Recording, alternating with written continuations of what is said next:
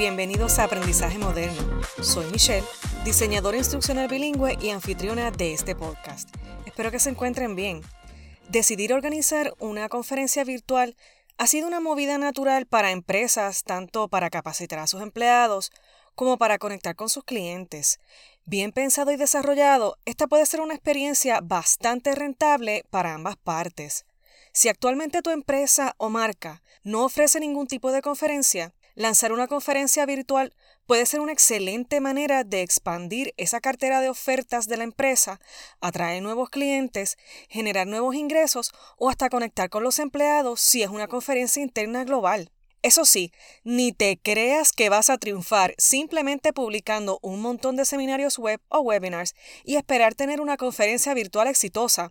Piensa un poquito más en tu audiencia. ¿Te gustaría ver webinar tras webinar pregrabado por horas sin parar por varios días? Nah, no creo. Eso no es experiencia de usuario, eso es una tortura. Agraciadamente, con esto del COVID, he presenciado y hasta desarrollado conferencias online. Algunas de las que he visto han sido buenísimas y otras no tan espectaculares, y he aprendido una que otra cosita. Así que si deseas atraer asistentes, hacer que vuelvan y demostrar que tu conferencia virtual puede ser un activo valioso para tu negocio o empresa, debes seguir algunos pasos básicos para aprovechar al máximo este medio que puede ser fabuloso, ya sea para atraer profesionales de un gremio, clientes o incluso para aprendizaje corporativo interno. Como siempre, te voy a mencionar los recursos en la descripción de este episodio. Así que vamos allá. Lo primero y bastante básico, añade contexto al contenido que vas a presentar. Y me explico. El primer paso es tener en cuenta la parte más importante de cualquier evento, y esa va a ser tu audiencia. Escribe para quién está organizado este evento, por qué deberían asistir y cualquier otro detalle importante sobre tu audiencia.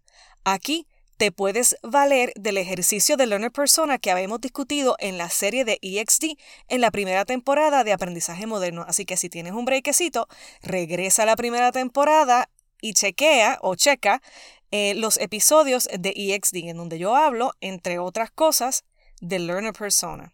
Escribir todo esto hace que sea más fácil determinar el tipo de evento y el formato con el que vas a trabajar, que es donde realmente comienza ese proceso de planificación del evento.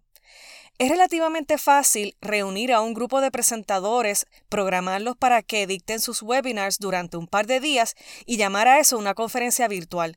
El problema con esto es que las sesiones generalmente no están muy relacionadas entre sí y al final ocurre muy poco aprendizaje real entre la audiencia y realmente como marca no te vas a ver tan profesional.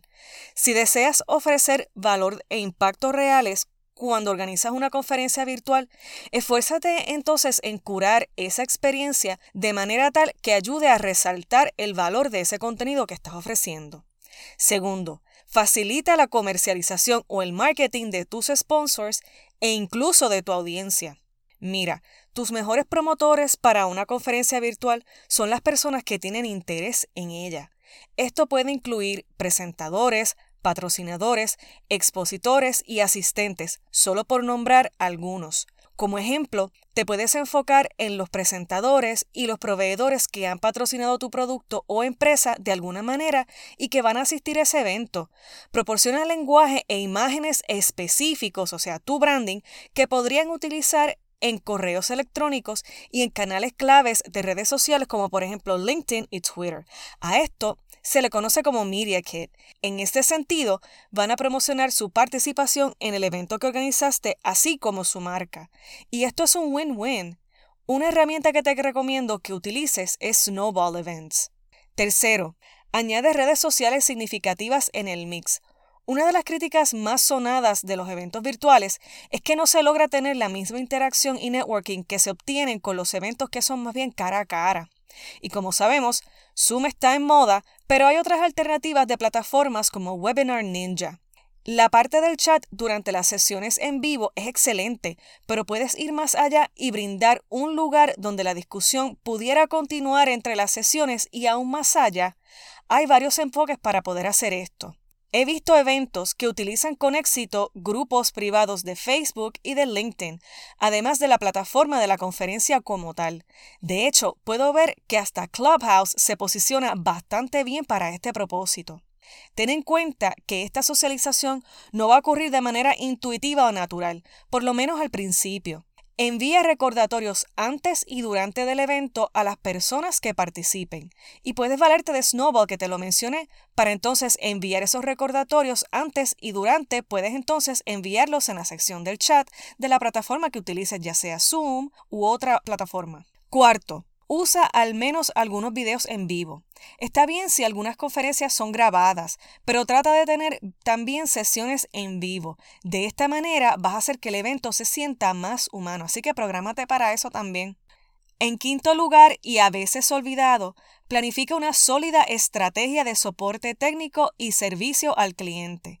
Esta es una de las principales formas en las que puedes diferenciar tu evento como un esfuerzo profesional y si deseas posicionarlo como una oferta premium, definitivamente ese evento tiene que brindar buen soporte a esa audiencia.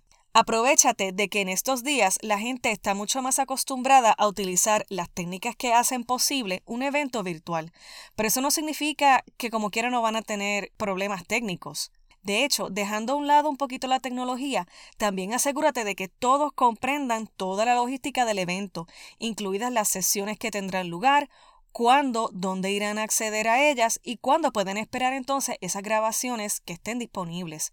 Publica entonces enlaces de navegación a información clave en áreas obvias del sitio web del evento, pero también envía correos electrónicos a todos los asistentes varias veces antes del evento para entonces asegurarte que conocen el horario del evento y cómo es que pueden entonces acceder a esas sesiones. En sexto lugar, prepara a tus presentadores para el éxito. Recuerda que incluso los mejores presentadores se benefician de un buen apoyo y oportunidades de retroalimentación y práctica.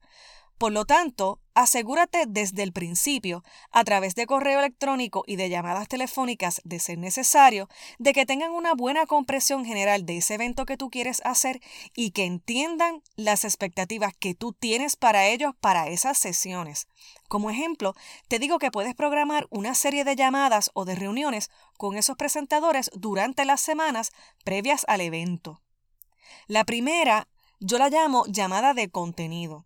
Aquí entonces vas a hablar tú sobre los puntos que ese presentador o en algunos casos los presentadores planean cubrir durante esa sesión y puedes discutir también las formas en que tú como organizador puedes entonces ayudar a que cada sesión sea lo más exitosa posible.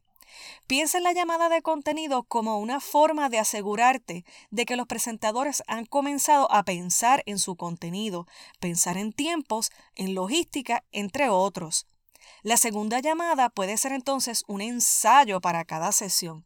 Haz esto una o dos semanas antes de la hora programada para la sesión y así le das a esos líderes de esa sesión la oportunidad de ejecutar la mayor parte de la sesión que ellos quieran y sirve para que tengan feedback y para que se sientan cómodos con la plataforma que tú desees escoger para el evento.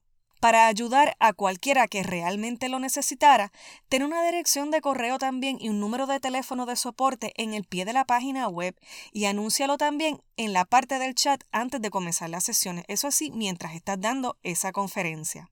Te recomiendo checar Upwork o Fiverr para conseguir a alguien que te pueda ayudar con el soporte técnico si estás haciendo el evento por tu cuenta. Si estás en una empresa, verifica quién puede proveer ese servicio dentro de tu empresa. La semana que viene hablaremos muchísimo más de tips, ya que este es un tema que seguirá evolucionando y definitivamente es nuestro presente y futuro. Así que bueno, mis amigas y amigos, hasta aquí llegó este episodio de Aprendizaje Moderno. Síganme en Instagram como arroba mbonkowski. Sigamos aprendiendo y desarrollando experiencias educativas para todos.